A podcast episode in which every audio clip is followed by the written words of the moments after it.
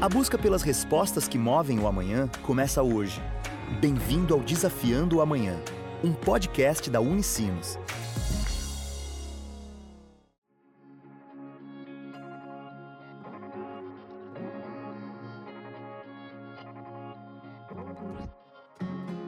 Olá! Começa agora mais uma edição do Desafiando o Amanhã, o podcast da Unicinos. Hoje vamos falar sobre a FABA, uma startup de food tech incubada no Tecnocinos, o parque tecnológico da Unicinos. A empresa foi criada pelo engenheiro de produção mecânica Rodrigo Kaiser e pelo engenheiro de alimentos e diretor de pesquisa, desenvolvimento e inovação Frederico Hofstadter. Os dois são egressos da Unicinos. Rodrigo Kaiser conta sobre a idealização da empresa. A FABA ela teve origem né, uh, lá em 2015, quando eu e o Frederico decidimos criar algo, e a fronteira foi um alimento. Então, estudantes de engenharia de produção mecânica e engenharia de alimentos, no caso do Frederico, e nós uh, começamos a pensar o que fazer. E nós estávamos dentro da Unicinos, organizando a semana acadêmica da Escola Politécnica, então a gente começou a ver, bom, como a gente pode utilizar essa infraestrutura da universidade né, dentro dessa ideia. E então a gente passou por um processo de pré-incubação né, no Tecnocinos, no então H2 Hub. Uh, foi um período bem interessante que a gente modelou a ideia. Pós isso, nós uh, participamos da banca de incubação no Tecnocinos. Então, como nós tínhamos feito essa jornada de pré-incubação, foi um processo praticamente natural.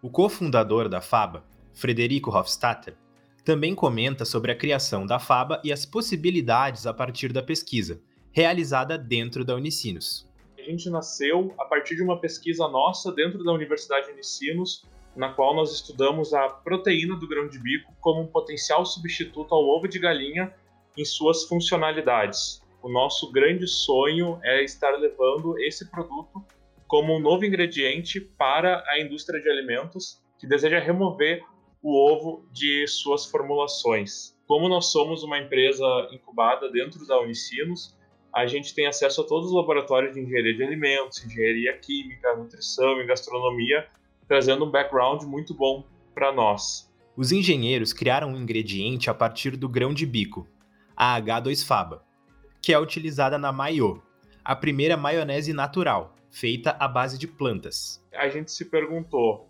bom, se a gente quer levar esse ingrediente para uma indústria fazer um novo produto, por que não nós mesmos fazermos este produto? E é assim que a gente se volta para a pesquisa e a gente e nasce em junho de 2020 a Maiô, que é a primeira maionese do Brasil 100% natural. Quando a gente fez a concepção da Maiô, que é um produto que já existe no mercado há mais de 200 anos, a gente começou com uma simples pergunta: é, como fazer uma maionese gostosa de verdade? A gente levou essa pergunta para os nossos potenciais consumidores. E a resposta que eles nos deram foi: ah, quando eu quero uma maionese gostosa de verdade, eu faço ela em casa. O nosso grande objetivo foi: vamos tentar reproduzir uma maionese caseira feita pela indústria. Tanto que o nosso slogan hoje ele é inovadora como você pede, deliciosa como manda a tradição. Quando a gente desenvolveu a Maiô, a gente também teve um grande cuidado em entregar a mesma qualidade sensorial que uma maionese de ovo entrega, mas sem ter o ovo. Então, muitos feedbacks que nós recebemos é de pessoas que ficam incrédulas, dizendo que a maionese é igual a maionese de ovo e que elas não não tinham experimentado ainda uma maionese tão parecida quanto uma maionese de origem animal ainda. E é muito bacana ver também que as, as pessoas elas buscam a maiô pelo sabor dela e também pela pegada de sustentabilidade que a gente conseguiu entregar no produto. Por ser uma embalagem de plástico, a gente recebe muito feedback de pessoas que reutilizam a nossa embalagem e nós temos também muitos consumidores que devolvem a embalagem para nós. Então, e o vidro ele tem uma grande vantagem que ele pode ser reutilizado infinitas vezes. Rodrigo Kaiser explica sobre os fatores envolvidos no processo do produto e por que o lema da FABA é mudando o mundo de grão em grão. A gente acredita que é possível uh, agregar tecnologia uh, desenvolver novos alimentos a partir de grãos. E, obviamente, envolvendo todos os elos da cadeia, né? lá do agricultor, né, a universidade, a indústria, no desenvolvimento de alimentos feitos de planta. Kaiser também comenta que a Maiô teve grande aceitação no Rio Grande do Sul e que os planos incluem a expansão do produto para outros estados. A gente está muito surpreso, no bom sentido, em função da aceitação uh, da Maiô, porque o Rio Grande do Sul, para produtos deste tipo, é tido como um estado muito difícil né, do produto entrar, do produto uh, ganhar espaço. E a gente está se surpreendendo pela aceitação, como o Frederico comentou, uma série de pessoas se manifestando positivamente, ou seja, o consumidor final, mas o lojista também querendo o produto porque o produto gira.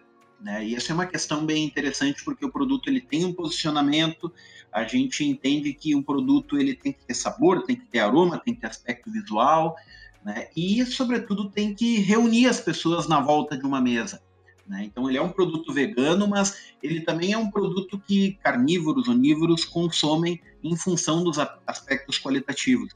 E nós estamos com planos já estruturados de chegar até a região sudeste do país, que, no nosso ponto de vista, é o mercado onde esse produto teria né, uma grande aceitação.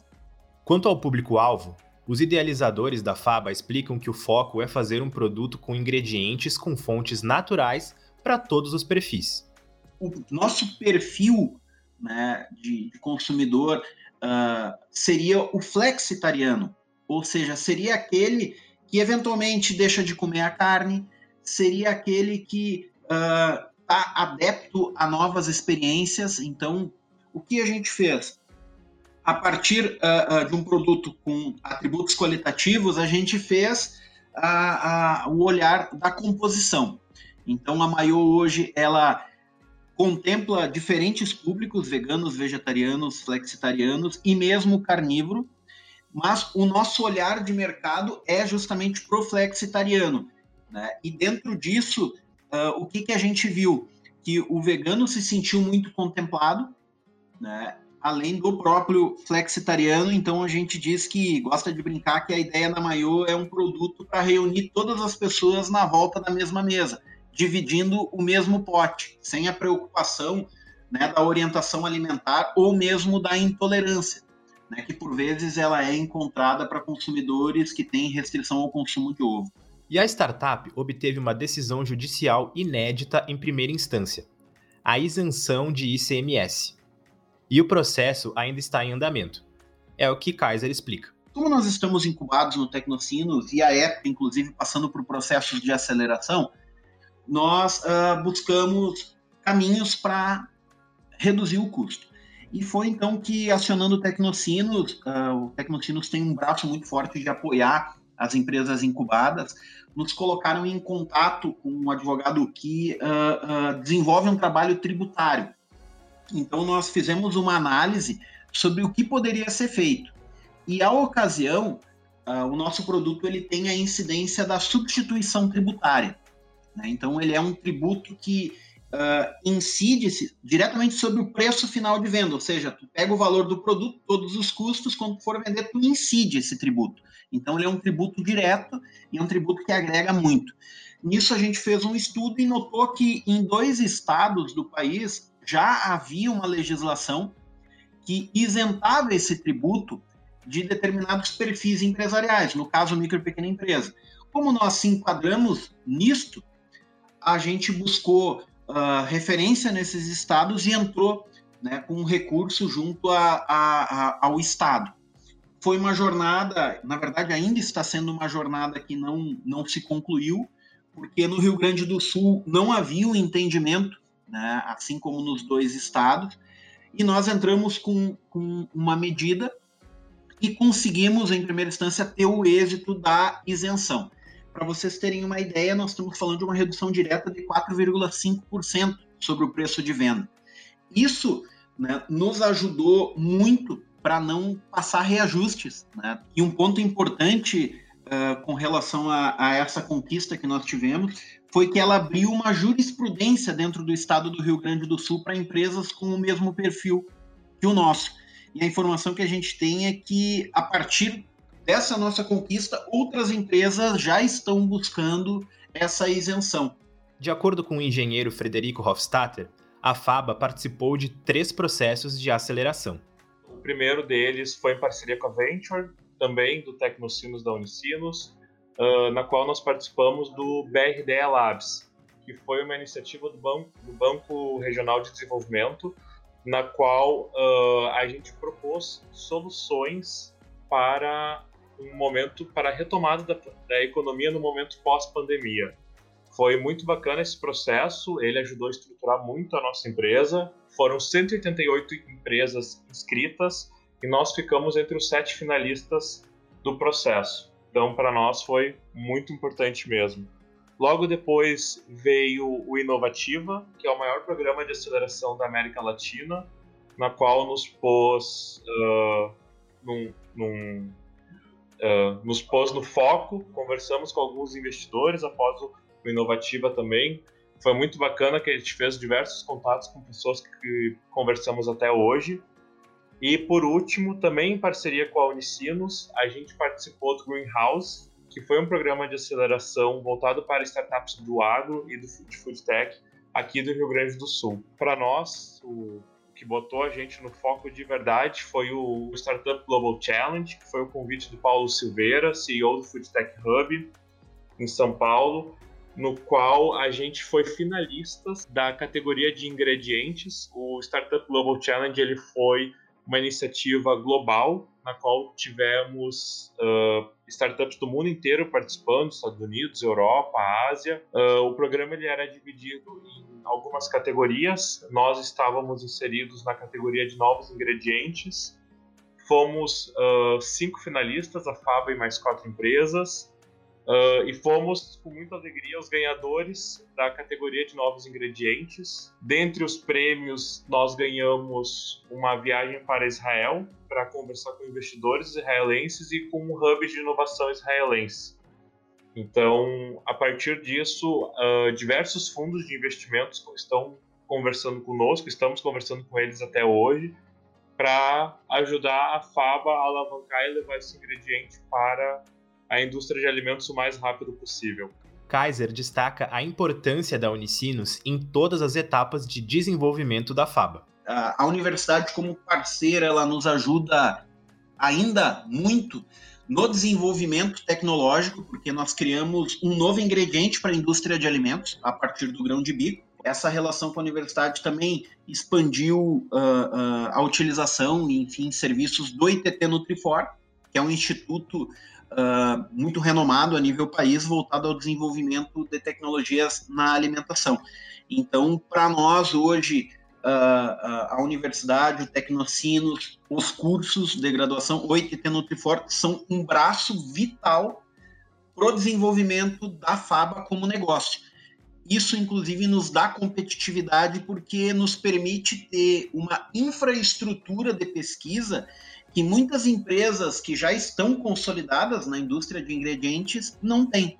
Então, a gente fala muito, hoje se fala muito em Open Innovation, né? Para nós, a Open Innovation ela já vem acontecendo desde a nossa origem e a gente procura fazer disso uma força para o nosso negócio. E essa foi mais uma edição do Desafiando o Amanhã, o podcast da Unicinos. Hoje falamos sobre a startup Faba e sobre a Maiô, a maionese feita à base de plantas. Se gostou do episódio, compartilha nas redes sociais e marca Unicinos. Até a próxima. Tchau!